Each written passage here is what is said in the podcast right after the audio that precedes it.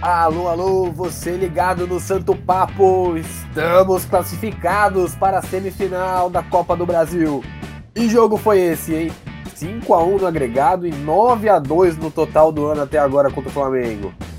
Hoje nós vamos falar bastante sobre o jogo contra o Flamengo, mesmo com a vitória no fim de semana contra o Fortaleza, de virada, porque não tem como fugir, né? Foi gigante essa classificação de São Paulo, como há tempos não víamos. E foi no Morumbi, hein?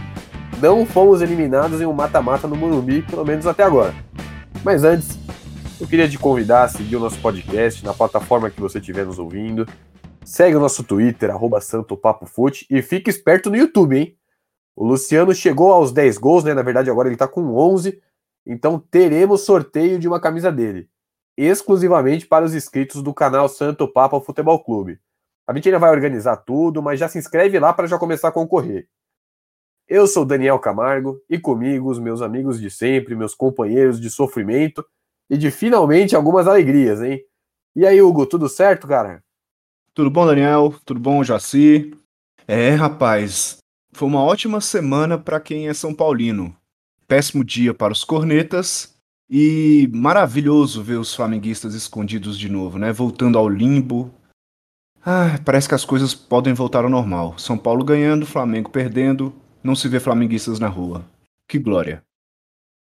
Voltamos aos tempos em que o Flamengo investia milhões para contratar botinelles da vida. E aí, Joacir, já dá para iludir ou pés no chão? Fala aí, amigos. Olá, Hugo.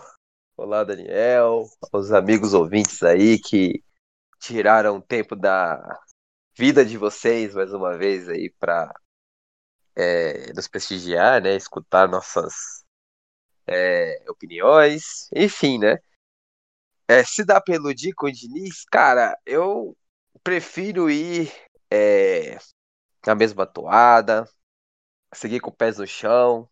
Diniz já me iludiu uma vez no Paulista, que eu tinha é, plena convicção que seríamos campeões e passamos por aquele vexame. Então, eu prefiro seguir na, no mesmo pensamento de um passo cada vez, sem se empolgar. Vamos viver o momento quando o momento acontecer, né? É, seguir dessa forma, para não dar esse sentimento, né? De não, agora vai, agora vai, agora vai, a frustração ser enorme. Então, eu comecei a, a ser dessa forma aí. O São Paulo me fez a, é, aprender a ser assim, né? E isso eu tô levando pra vida agora, né? Mas assim, ver o São Paulo nesse momento, né? De um momento muito interessante, que não perde há muitas partidas, ganhando partidas grandes como essa de, de quarta-feira, remete, né, a gente aos tempos áureos, né? E, e mostra o porquê que o São Paulo é gigante, né? Então, foi uma alegria aí, estamos em momentos, em momentos bastante alegres e espero que isso perdure até o final da temporada, né? Exatamente, o São Paulo é gigante, tem muita gente que esquece disso. Bem, o São Paulo eliminou o Flamengo de Rogério Ceni, um agregado de 5 a 1 e deixou o flamenguista aí que estava com alguns argumentos de conspiração, de arbitragem, sem argumento nenhum, né? Teve pênalti perdido, bem discutível. São Paulo teve gol anulado pelo VAR, depois o gol que foi anulado né, dentro de campo e o VAR validou. Vamos falar sobre esse jogo. Joacir, o que, que você achou do primeiro tempo? Foi similar ao primeiro tempo do Maracanã? Foi diferente? O que, que você achou? Então, Daniel, é, fazendo um, um, panorama aí, né, entre a primeira e a segunda partida, o primeiro tempo do São Paulo foi muito superior, né? Totalmente superior ao que foi no Maracanã.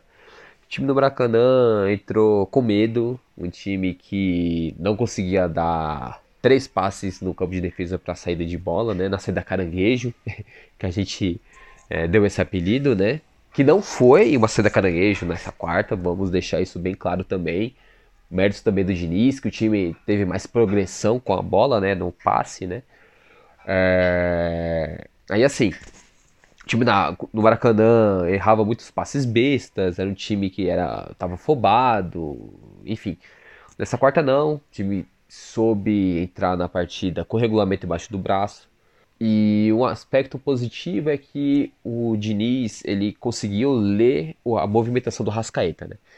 se tem algo que a gente criticou bastante, vem criticando bastante sobre o, o Diniz, sobre o São Paulo, é o buraco que existe entre a linha de meio de campo e a linha de zagueiros, né?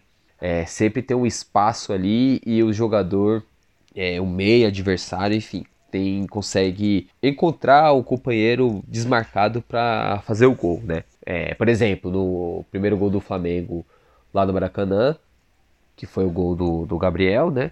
O Rascaeta, ele achou essa bola no meio e deu pro, pro, pro Gabriel fazer o gol, né? E isso não aconteceu. O Rascaeta foi muito bem marcado, o Luan deu os dois passos ali para trás, sempre é, fazia a recomposição muito rápida. E o Daniel Alves teve uma batalha pessoal ali com o Gerson, que foi campeão mais uma vez e não deixou o Gerson jogar. É, anulando esses dois jogadores que eram a alma do time no sentido criativo da coisa, o Flamengo teve muitas dificuldades. É, um lado direito, o Juan Fran simplesmente anulou o Michael e o René, que é um lateral burocrático. É, não conseguiu criar nada, né? Então, com isso, o Léo Pereira foi um cara que teve mais a posse e circulou melhor a bola do que o próprio René, por exemplo. No lado direito teve um pouco ali de jogo, porque o Mateuzinho, ele. que é um bom jogador, eu acho o moleque bom jogador, ele teve boas subidas ali pelo lado direito, né? Mas é, foi como eu tinha explicado para vocês, né? Durante o jogo, no grupo, né? No nosso grupo e tal. O jogo tava fácil, velho. O jogo tava fácil no sentido de que se o São Paulo conseguisse trocar, é, pegar a bola, trocar três passes, chegaria nas costas do. aproveitando as costas do, da defesa do Flamengo é, e ultrapassagem de facão, chegaria ao gol chegou ao gol mais ou menos dessa forma, né? O gol no lado do Luciano, que foi uma bola dividida ali, é, que sobrou pro, pro Reinaldo, que cruzou e o Luciano ultrapassou justamente nas costas dos zagueiros, né? E isso estava faltando, né? Faltava mais Gabriel Sara na partida, né? O Sara não estava conseguindo cadenciar e dar o ritmo, a velocidade do jogo da forma correta, né? É, o Igor Gomes muito bem, foi o melhor do time ali no primeiro tempo. Ele estava conseguindo fazer essa progressão correta, mas faltava esse último passe que o Igor não tem tanto, é mais do Sara, né? É, mas do mais, demais foi dessa forma, né? Eu acho que o São Paulo não sofreu riscos, saiu do primeiro tempo é, com moral, justamente porque mesmo que não tenha atacado tanto, quando atacou chegou ao gol e deu mais perigo, né? Teve a jogada do Brenner também, dois lances do Brenner e, e tudo mais, né? E foi crucial para entrar na primeira, na, na segunda etapa mais, a, aceso, né, mais ativo. Né? O Diniz fez alguns ajustes e o time começou mais ativo, soube é, é dominar, ter essa posse de bola mais correta para achar o, o companheiro livre e nisso o, o jogo desenrolou aí para a classificação, né? Então assim foi um dos primeiros tempos assim mais é, é, coesos do time, eu diria. O jogo em si, né, foi um jogo bem coeso do São Paulo, né? Coisa que há tempos a gente cobra, né? e que isso seja a máxima, né? Que não seja somente por ser uma partida de mata-mata que o time entre mais ligado. Se é, a equipe tiver essa, essa mentalidade também no Campeonato Brasileiro, é, não quero empolgar, Moavac sempre, mas é, tende a chegar mais longe e brigar de fato ao título. Né? É, o time coeso é, tende a isso. Ataques ganham partidas, obviamente, porém defesas decidem campeonatos, né? E o primeiro tempo do, do São Paulo foi um aleito para isso que a gente sempre esperou e aguarda é, ansiosamente que seja a máxima nos, no decorrer do, da temporada, né? Agora, Hugo, no segundo tempo, o São Paulo conseguiu marcar os três gols isso se deu devido a alguma mudança no intervalo, alguma coisa que o Diniz falou no, no vestiário, ou se deu também por uma mudança de postura do Flamengo?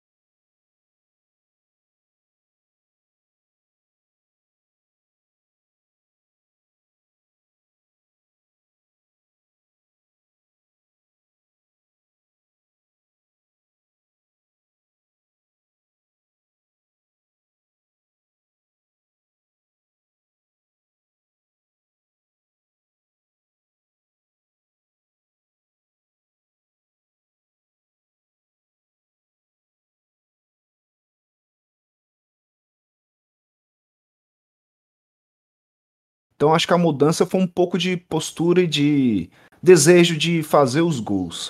E aí eu acho que a presença de jogadores grandes como o Juan Frank fez uma partida exemplar. O Daniel Alves também no segundo tempo teve uma crescida enorme e começou a aparecer para o jogo.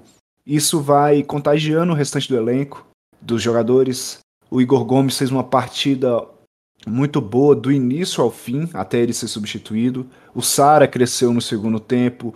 Luciano, que no primeiro tempo não foi bem, no segundo ele foi bastante decisivo, apesar de ter tido um gol anulado ainda no primeiro tempo. Enfim, é, eu acho que no primeiro tempo fez o que deveria fazer, jogou com regulamento debaixo do braço, conseguiu ficar tranquilo na partida, não sofreu sustos e facilitou para que visse que o time realmente tinha valor ali. O Flamengo não era, naquele momento, tudo aquilo que se dizia. E eu acho que eles ficaram mais à vontade para jogar mais para frente e os gols foram saindo ao natural. O Tietchan ainda perdeu uma chance no final, né? Poderia ser 4 a 0 podia ser uma, uma, um resultado muito maior, muito mais marcante. Mas já foi bom, já 3 a 0 com uma muito boa partida. Interessante que isso é uma máxima, né? O segundo tempo do São Paulo geralmente vem sendo muito bom. Não sei se isso tem algum trabalho do Diniz para tentar pegar o adversário no pulo ali no começo do segundo tempo, né? Mas se a gente for ver, o São Paulo conseguiu já é, é, alguns resultados dessa forma, né? As duas partidas contra o, o Flamengo foram assim. Acho que o, o, último segundo tempo que não foi tão bom assim do São Paulo foi talvez contra o, o Fortaleza, né? No, na classificação da Copa do Brasil. Mas é interessante isso. É interessante ver que o São Paulo cada vez mais vem fazendo 90 minutos sólidos, né? Antes era só muita intensidade no começo do jogo que não, não sabia, não conseguia repetir isso durante os 90 minutos porque o time se desgastava muito, né? Então hoje dá para ver que tem uma dose um pouco maior ali do, do esforço físico, né? E principalmente que o time gradativamente vem fazendo partida, é, partidas mais coesas por mais minutos, né? Fica aí os méritos do Diniz, né? Sobre isso. Ainda, ainda sobre os méritos do Diniz, né? só para não deixar passar, até nas substituições que, que a do Tietchan eu não tinha entendido muito bem, para mim poderia ter entrado o Nestor, ou poderia ter entrado outro jogador, ele mudou a equipe, mas a equipe não recuou, não, não, não ficou aquela postura defensiva, apesar de ter tirado o Brenner e colocado o Tietchan, o, o Luciano e o Pablo. O Pablo ainda entrou e fez um golaço, ninguém sabe como, ninguém entende, ninguém consegue explicar, mas o que importa é que ele fez. Então, até nisso, o Diniz se deu bem. Até nas substituições surtiram um efeito que talvez ele imaginasse. Ninguém sabe como o Pablo fez, mas todo mundo aqui tem certeza de que quando ele pegou aquela bola de frente pro gol, 90% de todos os São Paulinos tinha certeza que ele ia perder. É, falando sobre agora as atuações um pouco mais individuais, a gente vai entrar nisso no melhor e no pior da partida, mas dando uma adiantada, queria saber de vocês se o Daniel Alves, que a gente viu nessas quartas de final, se é o Daniel Alves que a gente esperava quando ele foi contratado. Não, sem dúvidas, né? As partidas do Daniel Alves contra o Flamengo, desde o ano passado, né? As quatro partidas que o Flamengo fez, é, que o Daniel fez contra o Flamengo são partidas graúdas, partidas de quem sabe o tamanho que tem, partidas do maior vencedor aí é, da história do futebol, né? Sim, é, não só com a bola no pé, mas é, principalmente psicologicamente, né? É, o Daniel Alves foi essencial para entrar na mente do Gerson e não fazer o, o, não deixar o Gerson jogar e vem demonstrando uma evolução também no futebol jogado, né? Não sei se aquele, aquela partida contra o Goiás que ele deu uma pausa ali é, e ficou uma semana mais tranquilo, né, sem jogar, deu essa, contribui deu essa contribuição, né, para ele ter uma recuperação melhor, tal. Mas é, fato é que ele vem numa crescente no momento decisivo, né? No momento ímpar aí do, do, da temporada, que é de reta final, né? A gente tá chegando aí, já já vai chegar aí nas últimas partidas do, do brasileiro, com o time cumprindo as chances, né? Só depende dele para chegar é, na frente. E também da, da Copa do Brasil, né? Só faltam quatro partidas agora. Então, assim, esses últimos, sei lá, 20 dias de Daniel Alves, ou um mês de Daniel Alves, mostra a relevância da contratação, a importância da contratação e como ele é importante para os outros, como ele está se doando pelos outros. Não, a gente não está vendo aquele Daniel Alves que não parou de chegar em dividida, que queria fazer aquela coisa rebuscada sempre, né? É, tentando fazer o simples, chamando responsabilidade, tocando corretamente, né? Então, assim, que seja disso para mais, né? Porque a gente sabe que o Daniel Alves tem capacidade de fazer muito mais ainda, né? Eu, eu confesso, eu não tô sendo muito crítico, não, tá? Mas eu confesso que eu esperava ainda um pouquinho mais. Um pouquinho mais.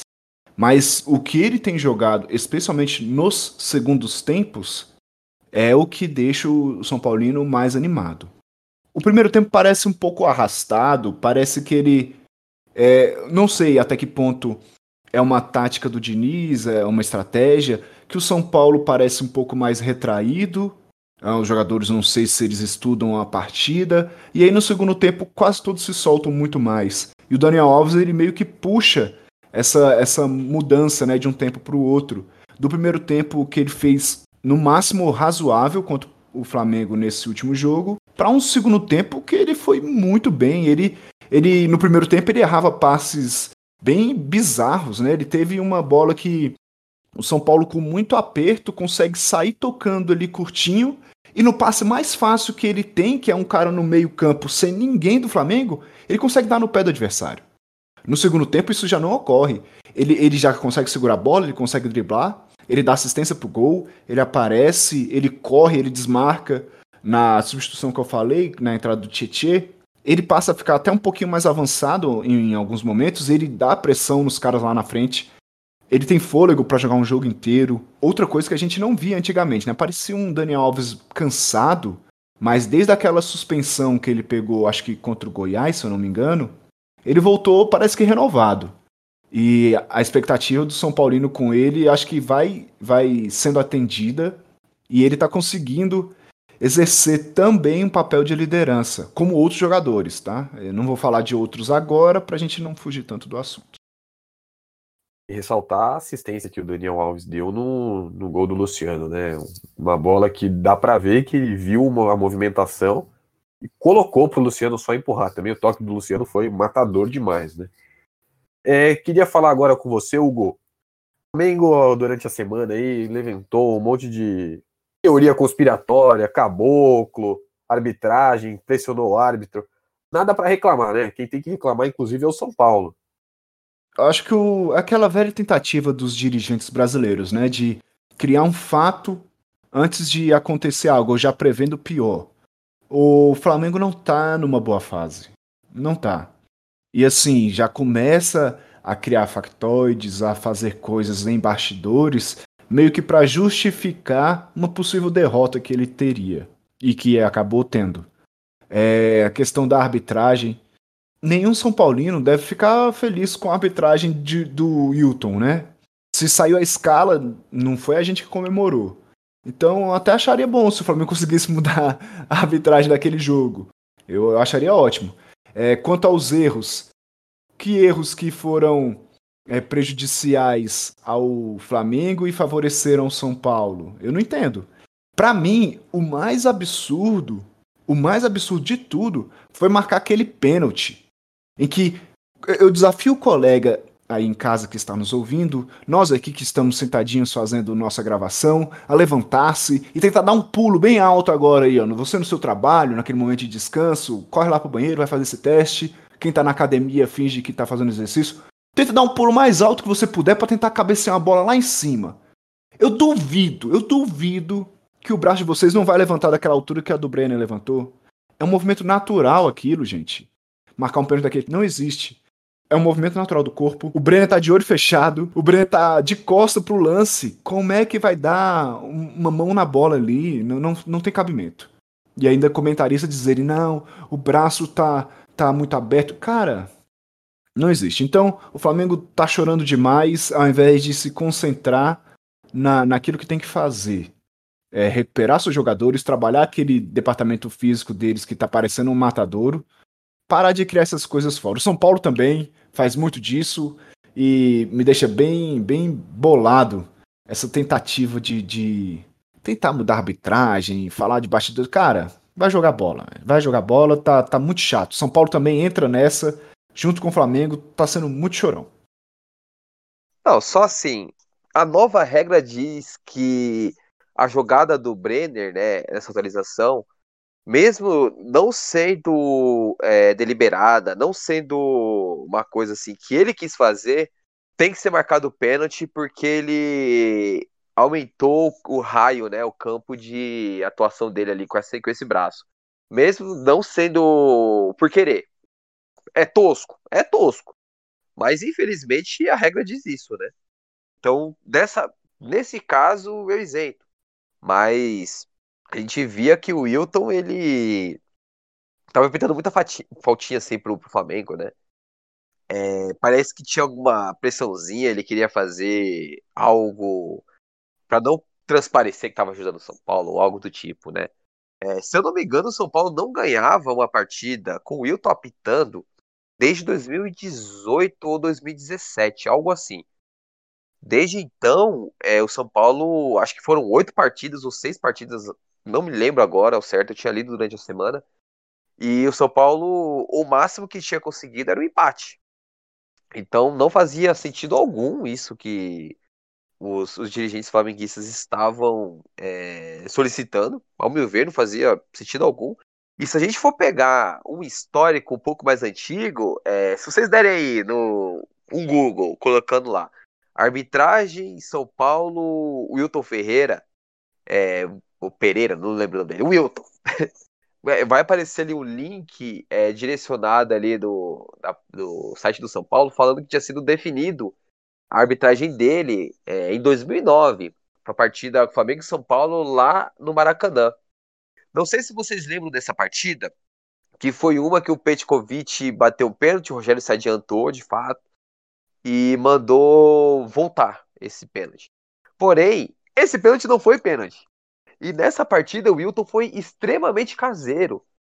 É, eu acho que, assim, os São Paulinos que são da nossa idade, nossa faixa etária, lembram bem dessa partida, que o Ceni ficou inconformado porque ele pegou o pênalti é, e mandou voltar, o time ficou totalmente é, pilhado por causa disso, e o Flamengo por 2 a 1 se não me engano, e depois disso foi arrancada flamenguista, porque passou o São Paulo, que o São Paulo também estava vindo arrancada, o Flamengo deu um pulo na frente do São Paulo e foi para arrancada pro título, né? Mas é curioso isso, né? E mais curioso é você ver que o São Paulo, no, sei lá, nos dois anos ali que o São Paulo estava perto ali do, da zona de rebaixamento, o São Paulo foi muito prejudicado. Se a gente for lembrar do jogo do São Paulo e Flamengo em 2018 com a Aguirre, que o Rômulo ele pula da mesma forma que o Brenner, só que a diferença é que ele abre o braço de forma proposital, né? Que ele tava com o braço para baixo, ele levanta é, é, numa cabeçada, né? No, no, primeiro tempo da partida, se não me engano, e não foi marcado. E então assim é, é curioso uma coisa dessa, né? Você inventar um factoide, inventar uma fake news para criar um ambiente totalmente adverso de uma coisa que não existe para eximir de uma culpa ou de um problema que o, o seu time tá, né? O Flamengo não tá jogando bem, trocou um técnico, tem um baita do elenco, só que esse elenco não tá encaixando. Tinha lesões e, e tudo mais, e queriam inventar um fato novo para jogar o culpa e responsabilidade pro lado é, São Paulino, né? É, essa prática aí, é, esse mau caratismo, é algo recorrente no futebol brasileiro, né? Então, assim, no geral, a arbitragem do Wilton, para mim, na quarta, foi uma arbitragem ok. Não foi ruim. Só que não fazia sentido o Flamengo chorar por isso, por um árbitro que tem é, o histórico de prejudicar mais o São Paulo do que ajudar, né? O importante é que o São Paulo ganhou sem precisar da arbitragem. Não teve pênalti polêmico, não teve jogada polêmica, não teve nada do tipo. Pelo contrário, por exemplo, o Gerson poderia ter sido expulso tranquilamente daquela jogada ali no final da partida. Não, e era, era isso que eu ia falar também. Se o árbitro fosse tão tendencioso, poderia ter expulsado. Eu não expulsaria. Eu achei que a, o amarelo foi correto. Mas não, se sim, é um cara amarelo... tendencioso, ele não teria anulado o gol do Luciano, ele, ele teria expulsado o Gerson, ele não teria não dado teria pênalti pro Flamengo. Sim.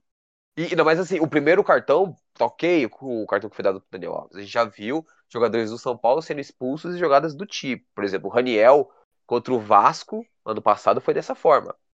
Mas eu digo no final do jogo, que ele chegou forte, não lembro que era o jogador que tava ali pelo lado, que ele chegou forte e depois chutou a bola para longe, sabe? Deu um chutão que era para pegar no jogador, acho que era o Pablo. E o Wilton fez pouco caso ali, porque já era final da partida, não tinha o porquê trazer uma polêmica vazia pro jogo, né?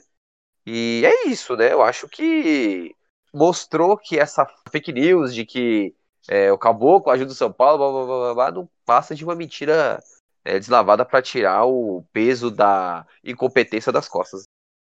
Se ele ajuda o São Paulo, ele demorou para começar a ajudar mesmo, né? Porque ele já é presidente da CBF tem uns dois anos aí e o São Paulo não ganhou nada. Flamengo e o Corinthians, vocês vão reclamar de arbitragem. Eu caía pênalti ao juiz pênalti.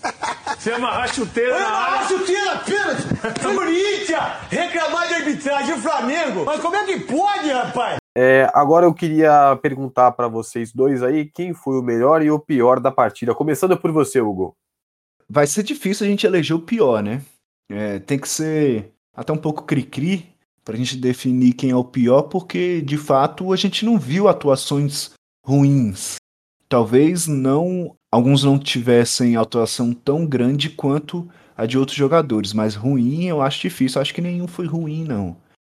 É, o melhor, eu vou voltar, apesar do Luciano ter feito os dois gols, ter sido bastante decisivo, apesar do Pablo ter entrado e feito o gol logo no início, apesar do Daniel Alves ter jogado bem, é, meio que conduzido a equipe, eu vou voltar na regularidade do Igor Gomes. Tá- tem sido questionado, mas o que ele tem jogado, o que ele jogou contra o Flamengo, foi uma coisa assim muito boa. Talvez tenha sido o único a jogar bem no primeiro tempo, defensivamente e ofensivamente. No primeiro tempo, parecia que só ele sabia que tinha que ter a bola no pé, controlar o jogo, distribuir o passe e segurar um pouquinho a partida, sair tocando. Só ele tentou fazer isso no primeiro tempo inteiro. No segundo tempo, ele continuou com a mesma dinâmica, ele continuou correndo, se movimentando, fez o que ele faz habitualmente, que é fechar ali o lado do Reinaldo, e o Flamengo não se criou por ali, apesar de ter as subidas do, do seu lateral direito, mas não criou nenhuma jogada por ali. O Igor Gomes, ele muitas vezes ele passa por um lateral do São Paulo, ele fica quase num posicionamento de lateral. Então, é, ele tem sido muito importante taticamente. Na quarta-feira, apesar de muito criticado anteriormente, com bola também ele se mostrou bastante útil. Então, o meu voto vai para ele por conta dessa regularidade. Até ele ser substituído, ele conseguiu fazer uma partida muito boa ali. E o pior? Ô, rapaz, você quer me botar numa roubada, hein, bicho? Eu falei que não ia ter como escolher pior. Cara, Ah, eu, eu, eu, eu- difícil, é, desculpa aí me meter, mas eu sou a favor de pular isso daí porque não teve ninguém que foi mal na, na quarta. Não teve ninguém. Nem mesmo é, Reinaldo. Reinaldo deu assistência, fez um segundo tempo ali muito bom, foi bem ali no defensivamente. Não teve nenhum jogador abaixo. talvez, é- talvez quem não tenha aparecido como a gente esperasse era o Brenner. Que ele teve Mas algumas assim oportunidades, mal. mas ele correu, ele se esforçou, ele tentou. Sofreu falta. Isso. Mas assim, talvez, talvez o único que a gente poderia citar é o Brenner, porque ele já criou uma expectativa enorme sobre ele mesmo, né? O cara tá grandão. Então a gente espera gol dele todo jogo. Eu voto por isso também, Hugo. O Brenner não fez gol? Pior. E aí, Joacir, quem foi o melhor pra você? Ó, antes eu vou deixar bem claro que eu não vou votar ninguém pra pior, porque não é porque o Brenner não fez o gol que ele tem que ser rotulado pior da partida. Ele conseguiu puxar contra-ataques ali interessantes. Ele sofreu faltas importantes no meio de campo ali pra segurar a partida, recompôs. É, não, eu dessa vez eu não vou votar em ninguém na pior da partida. Pablo fez gol, que seria um, um sério postulante a partida. Ele ele fez gol. Bueno entrou bem, Tietchan entrou bem. é, não teve ninguém que foi mal. é, todo mundo ali acima de, de uma nota 6,5 ou 7. Então, eu não vou votar em ninguém, eu me recuso a votar em alguém como o pior do jogo, porque não teve de verdade. Como melhor da partida, isso é, eu acho que assim, a eleição mais difícil como melhor da partida de todas. Porque Fran fez uma partidaça. É, Bruno Alves fez uma partidaça também. é, segurou o, o, Bruno Henrique mais uma vez, é, fez uma partida é, é, muito boa, né? Lembrando os velhos tempos do Bruno Alves é, de 2019. É, Luan fez uma partida assim sensacional, aquela partida silenciosa que ninguém percebe, mas ele tá ali. Eu acho que o grande ou um bom primeiro volante ele é assim. Você não percebe que ele tá ali. Ele tá desarmando, ele tá tocando e ele não tá fazendo faltas bestas, né? A gente que se acostumou em ver o Elton Risadinha e o Pete, é, Pete Woodson, a gente sentia falta de algo assim, né? É, porque ambos são jogadores burros que faziam faltas desnecessárias e muitas vezes dessas faltas saíam gols dos adversários, né? Então tem que vangloriar a partida do Luan mais uma vez, partidaça que ele fez na quarta. Daniel Alves fez também uma partida monstruosa. Sara no segundo tempo foi muito bem. Igor Gomes, o Hugo foi perfeito nas colocações dele. É, fez mais uma vez uma partida silenciosa também, recompondo bastante, fazendo por várias vezes uma lateral esquerda, né? É, remetendo ali mais ou menos o que o Roberto Martinez fez com a Bélgica em 2018, eu sempre friso isso. Ele faz esse papel ali, mais ou menos do Chadley, de com a bola ofensiva e sem a bola recompor fazendo um ala pela esquerda, né? E muito vigor físico, muita inteligência para segurar a bola. O, o segundo gol sai justamente é, quando ele pega a bola ali no, no, na linha de fundo, recua pro Reinaldo o Reinaldo acha o Luciano, né? Foi o, primeiro, foi o melhor jogador do primeiro tempo também, então assim, é, tem que se destacar o Igor Gomes, jogador que eu gosto bastante, eu defendo bastante porque ele tem muita importância tática nesse time. Ele faz um papel que não é muito bem interpretado por vezes. É, mas eu vou colocar o Luciano como o melhor do jogo. Não tem como você não colocar o cara que faz dois gols da forma que fez, né? Super oportunista. Eu saio um pouco da, da minha lógica, né? Da consistência dos 90 minutos. Só que como eu falei no, no EP passado, o cara que decide a partida, que faz dois gols, o matador, ele não pode não ser rotulado como o melhor do jogo. Ele já foi assim contra o Fortaleza, jogando bem pouco, e foi assim na quarta, né? Meu melhor da partida vai ser um mix, né, entre o Joacir e o Hugo. O Luciano fazendo dois gols não pode não ser eleito, mas Igor Gomes colocando a bola no chão, indo em direção ao gol do adversário, é um jogador diferente. E é isso que a gente espera dele. Ele já mostrou que ele pode ser isso no jogo de ida, lá no Maracanã. Ele não jogou bem, pelo menos eu não achei isso. Foi buscar muita bola com o goleiro, obviamente que por ordem do professor, mas é, também errou passe. Mas na partida dele, é, no jogo de volta, foi uma senhora partida. Então, para mim, é Luciano com uma menção ao Igor Gomes. Rapidinho, Daniel, rapidinho. Uma coisa que eu acho interessante sobre o Igor Gomes é que jogo grande ou jogo que ele é importante, é, ele sempre dá a cara tapa e ele cresce né? Isso foi algo que eu comentei com vocês.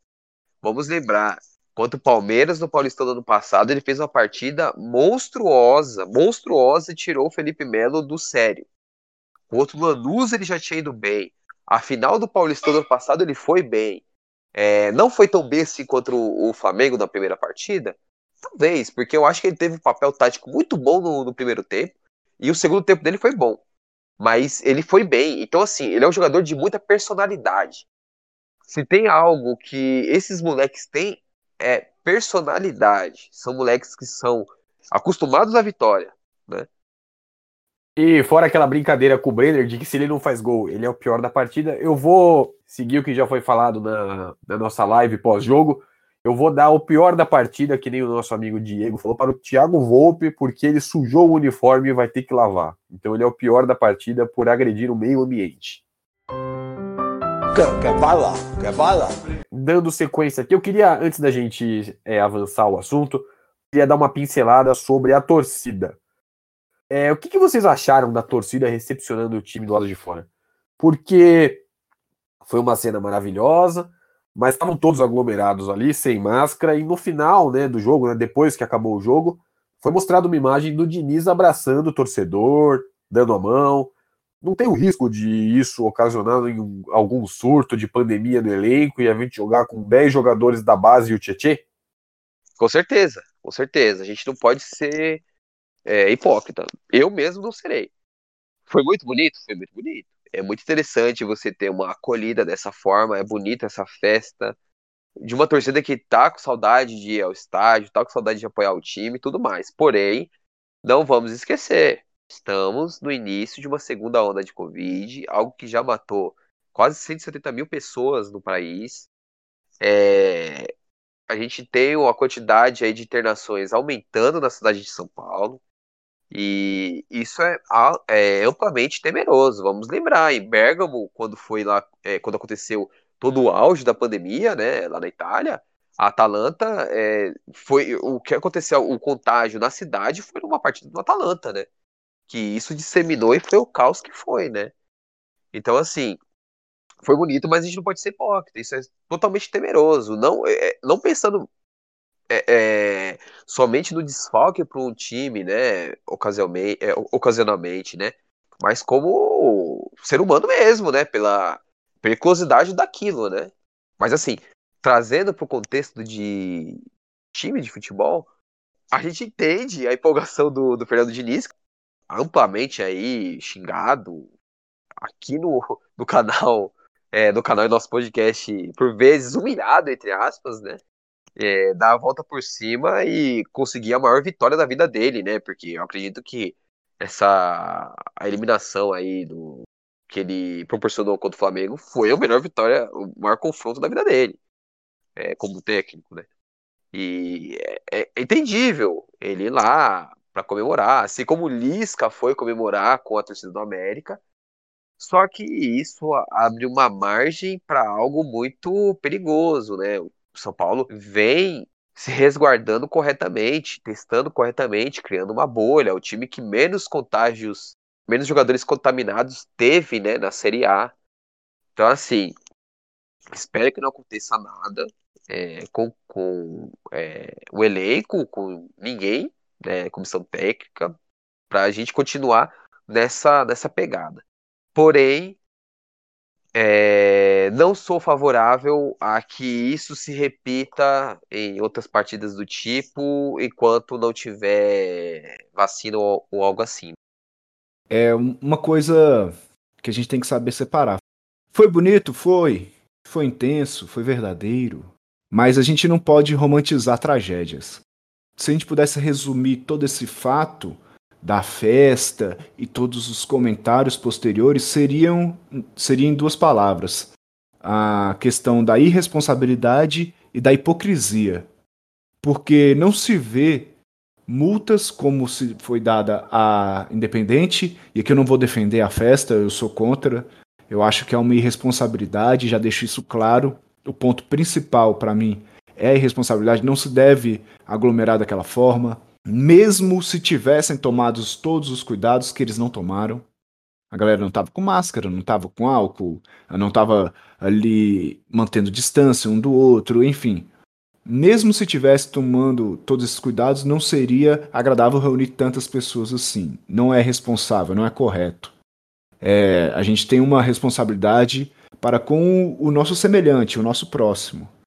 Tem amigos nossos que, que compartilharam um relato de conhecidos que fazem parte da torcida organizada e que pegaram Covid e alegam ter pego dentro daquele meio ali, porque eles se aglomeram mesmo.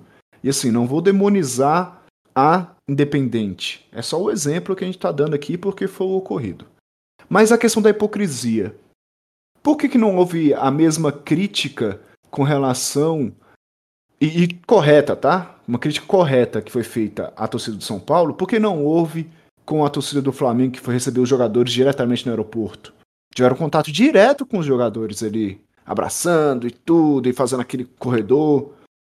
Por que não teve também com relação aos palmeirenses que foram assistir ou presenciar a final do Paulistão do lado de fora do estádio ainda em agosto, talvez no auge da pandemia. Por que não houve a mesma crítica? Por que não houve multa também? Por que, que não há multas a, a comícios na época de eleições, né? Somos recomendados a ficarmos em casa, reclusos, mas a gente pode sair para votar, a gente pode sair para fazer festa quando o candidato vence. Por que, que não multa esses candidatos? Ou os eleitores estavam lá na festa? Ou quem organizou? Ou sei lá, o comitê? É, a hipocrisia reina neste país. Se não vale para um, não deve valer para ninguém. Se é condenado um, tem que se observar os, todos os demais casos para se condenar os outros também se estiverem errados. Então, é muito simples chegar e falar e botar culpa somente na torcida organizada do São Paulo e multá-los, mas o resto corre solto, livre. Então é irresponsabilidade, sem dúvida, e é uma baita hipocrisia. A gente não deve romantizar a tragédia, o São Paulo não deveria incentivar isso. Se partiu de alguém do São Paulo, não deveria. A torcida organizada não fez nada escondido, isso está sendo anunciado há muito tempo.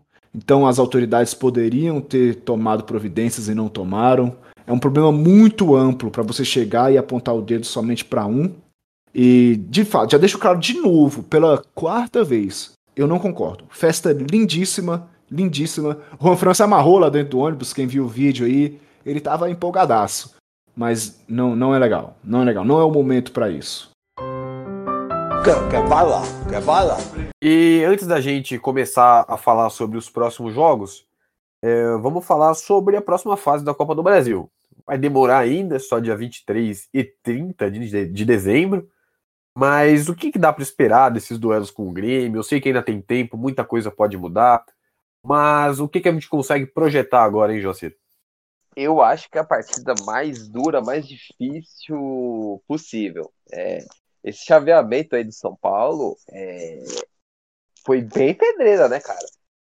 Se houver aí o milagre de chegar ao título, vai ser para lavar a alma mesmo, porque simplesmente veio aí um time como Fortaleza que era a sensação do, do Brasil, né, nos últimos anos aí. Um Flamengo campeão brasileiro e de Libertadores, um Grêmio que desde 2016, 17 ele vem brigando por tudo, né? É, esse Grêmio é o time que o São Paulo do Diniz ainda não conseguiu jogar bem contra, né? Se a gente for parar pra lembrar aí, é, ano passado, lá no, na arena deles, né, na Arena Grêmio, o São Paulo tomou uma chapuletada de 3 a 0 no segundo turno, né, com o Luciano fazendo gol. E nesse brasileiro foi 0 a 0 talvez na pior partida do São Paulo no torneio. Uma partida que o São Paulo foi amplamente dominado pelo Grêmio, a gente criticou bastante aqui, né? Um Grêmio que impôs muitas dificuldades ao time do São Paulo. Então, assim, eu não sei se essa partida sendo daqui a um mês se é positivo ou se é negativo. Porque a gente coloca ali na balança. Por que, que é positivo? O São Paulo vai conseguir com o pé embaixo no brasileiro, com uma tabela bastante acessível.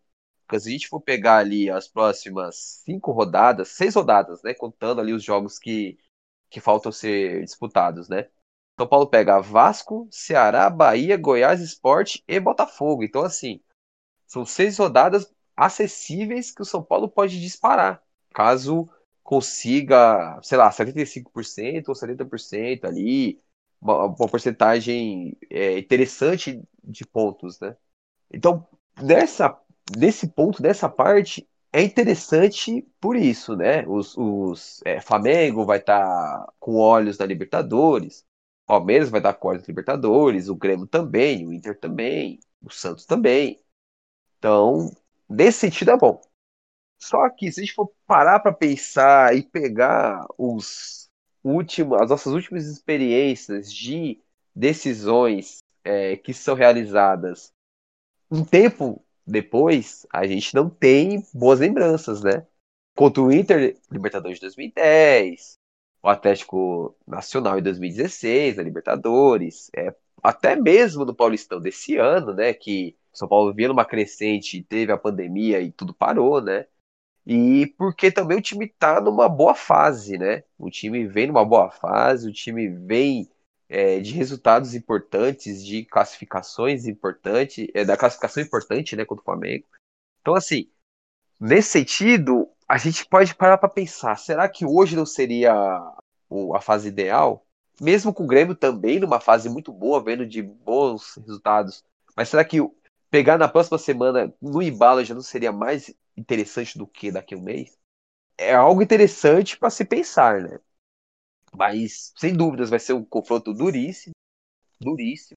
É, pegar o time do Renato, um time que já é acostumado a disputar mata-mata, que tem sabe os caminhos, os atalhos para chegar no, nos resultados, né?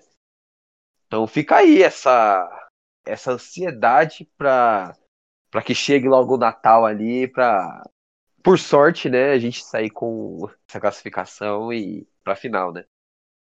E você, Hugo, quais são suas projeções? Dá para empolgar ou ainda tem tempo? Muita coisa pode mudar. O time quer me fazer empolgar, mas eu vou resistir. Como bom São Paulino, pés no chão, eu vou resistir à empolgação, mas que dá, dá. São Paulo tem jogos que são acessíveis, porém já teve jogos acessíveis que não venceu. Então, é melhor ter pés no chão, vamos jogar jogo, tá dando certo assim, vamos continuar assim. Time que tá ganhando não mexe, Diniz também nunca mexe no time. Então vai com o time que tá indo, é, poupa um ou outro, porque agora vai ter. Aliás, o batidão de partidas vai continuar, o São Paulo não vai ter mais folgas. Tem três partidas a fazer ainda para se igualar aos demais. Com essas partidas pode passar muito na pontuação. É uma expectativa, é possível, mas eu prefiro deixar jogo a jogo. Temos aí jogo contra o Vasco, que é possível vencer. Depois jogo contra o Ceará, que também é possível vencer. O Ceará tem vindo muito mal, também tem desfalques, assim como o Vasco. Time que quer brigar para ser campeão não pode perder esses pontos. Não pode. Como quase ia acontecendo com Goiás, São Paulo tem que vencer, nem que seja na marra, tem que vencer essas equipes que brigam para não cair, ou equipes que estão muito desfalcadas ou que estão em uma fase. Muito bem, eu também acho que não pode ficar também com muito medo, tem que aproveitar a situação, a tabela tá favorável, vamos para cima. E quem sabe a gente não belisca aí uma final, mas não vamos empolgar. Quer, quer bala? Quer bala? Agora vamos falar da sequência do Campeonato Brasileiro. São Paulo essa semana agora vai enfrentar o Vasco no Morumbi e o Ceará no Castelão. É, começando sobre o Vasco, o que a gente pode esperar de um time que oscila tanto e que foi uma das nossas duas derrotas no campeonato, né? O Vasco vem desfalcado, tem, tá tendo surto de Covid, um monte de jogador tá infectado, mas ainda assim é um time que aparentemente vem ganhando uma cara com o novo técnico. Ô Joacir, o que, que a gente pode esperar aí desse jogo contra o Vasco? Cara, eu acho assim. É, é um jogo acessível, só que um jogo perigoso. Porque se a gente for pegar ali as últimas partidas do Vasco, é um time que se defende é, com uma linha de cinco e tenta explorar um contra-golpe, né? É um time que tenta fazer com que o adversário erre alguma jogada para chegar ao gol a partir desse, desse fato, né? Vamos pegar ali o jogo de domingo contra o Sport. Domingo não, no sábado, né? É, no último sábado contra o Sport, que o primeiro gol do Cano sai dessa forma, né? Então o São Paulo tem que ter muito cuidado com essas trocas de passe ali no campo defensivo para chegar ao ataque e tudo mais, né? Como bem você falou, o time está bem desfalcado por causa de, de Covid, né? O destaque do, do clube, né? Além do é, Germancano, que é o Martin Benítez, ele deu positivo para Covid, não joga essa partida, né? É, outros é, jogadores que não atuam por causa da contaminação são é, Thiago Reis, Ulisses, né, os dois da base, Leandro Castan, é, Carlinhos, Ribamar, Miranda e Felipe Bastos. Então, assim, do trio de zaga que vinha sendo é, o trio titular com o Ricardo, né, que era Miranda, Castan e o Ricardo Graça, dois estarão fora, né? acredito que vai jogar o Erley e o outro rapaz da base que jogou ontem, que eu esqueci o nome dele agora. E tem um outro porém. É, o Léo Matos, né, que é o lateral direito, que foi contratado do PAOK, que deu uma segurança pro time ali na lateral direita, ele levou o terceiro cartão amarelo ontem. Então provavelmente vai jogar o Iago Pikachu.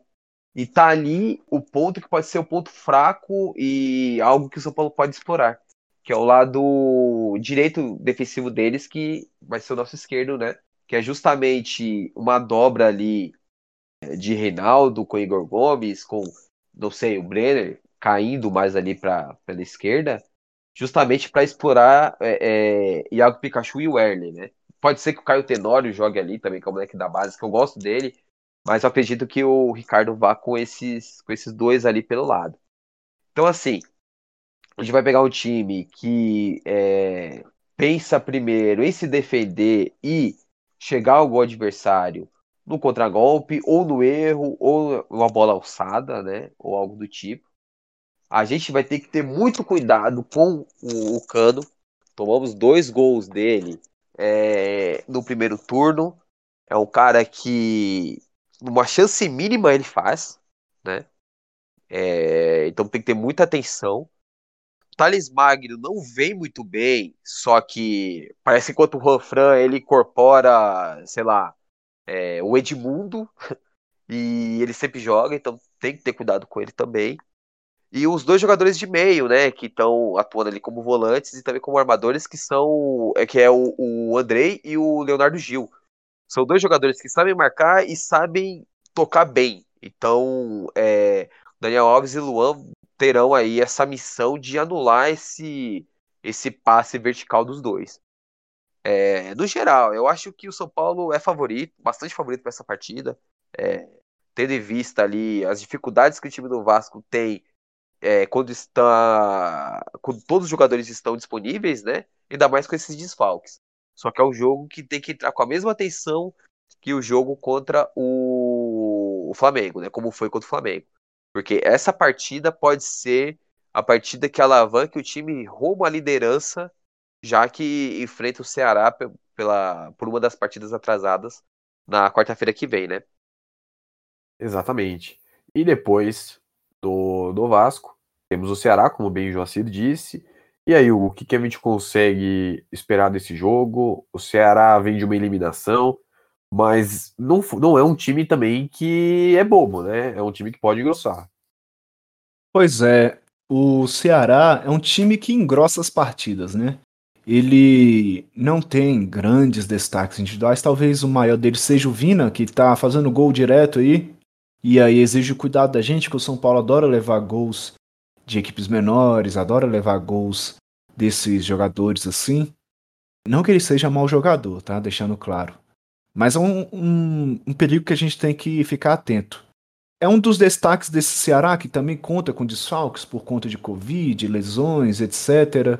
É, tem outros jogadores também interessantes, mas o, o fato é, não será uma partida fácil, como foi para o Palmeiras no jogo de ida da Copa do Brasil, em que eles venceram por 3 a 0 eu, eu não espero isso contra o São Paulo, eu espero um time fechadinho, que vai complicar muito o jogo pra gente. Precisa ter concentração, precisa ser efetivo quando chegar ao ataque, precisa caprichar mais na, nas jogadas ofensivas e, assim, ser efetivo nas chances que tiver. Não acredito que teremos tantas oportunidades. E lá atrás é sempre aquela expectativa: como é que a defesa do São Paulo vai se portar? Então, ter cuidado, eles têm jogadores altos, abusam muito de jogada aérea, cruzamento na área, contra o Palmeiras foi assim também. Então é importante o Diniz dar uma reavaliada naquele que talvez seja o nosso ponto fraco mais fraco de todos, que é a bola aérea defensiva. Quer, quer bala? Quer bala? O nosso podcast está caminhando para o final. Já queria agradecer a você que nos ouviu até aqui. Segue aqui o nosso podcast, segue nosso perfil no Twitter, arroba Santo Papo Fute. Se inscreve no canal Santo Papo Futebol Clube que vai ter sorteio de camisa. Confirmado. Hugo, quais são suas considerações finais desse episódio? As considerações finais são que eu tô querendo correr do Diniz, ele tá vindo atrás de mim, rapaz tá querendo me conquistar, eu vou resistir. Me farei difícil, mas o São Paulo tem vindo numa crescente. Também não vou empolgar. Já fui vacinado pelo, pelo Moavac e eu não vou me deixar levar pela empolgação. Pés no chão e vamos lá, vamos indo porque é possível sim o São Paulo chegar mais longe. Não digo que vai, mas é possível. E esperamos que o professor Diniz continue fazendo um trabalho bom e melhorando na, nas suas falhas, né? Melhorando naquilo que ele tinha demonstrado ser mal, ser ruim, e espero que aperfeiçoe, porque quem vai ganhar é a gente. Ô, Joacir, e você? Como é que tá a nossa base? Qual, qual é o seu abraço, seu, sua saudação final? É só o pessoal entender, Moavac foi o apelido carinhoso que os amigos deram é, sobre o meu, a minha postura de, é, de ser vacinado contra empolgação. Então, só para vocês terem essa, essa dimensão do que, que é, para não ficarem boiando, tá? Sobre a base, é, o time não vem tão bem, é, como eu disse no último episódio. Jogou três partidas, né? É, o Sub-20 jogou três partidas é, desde então. Empatou 2 a 2 contra o Vitória é, em Cotia. O time saiu ganhando de 2 a 0 no primeiro tempo é, e tomou um empate, cedeu um empate ganhou do Juventus da Moca pelo Paulistão Sub-20. E ontem é, perdeu de 3. Ontem não, perdão. Na quarta-feira. Mas perdeu de 3 a 1 do Bahia, de virada também, lá em Salvador, com um gol do Galeano. É, o Galeano vem sendo esse destaque, é, eu acho que é imprescindível e impensável não cogitar o paraguaio no time principal em 2021 e a Copa em definitivo dele.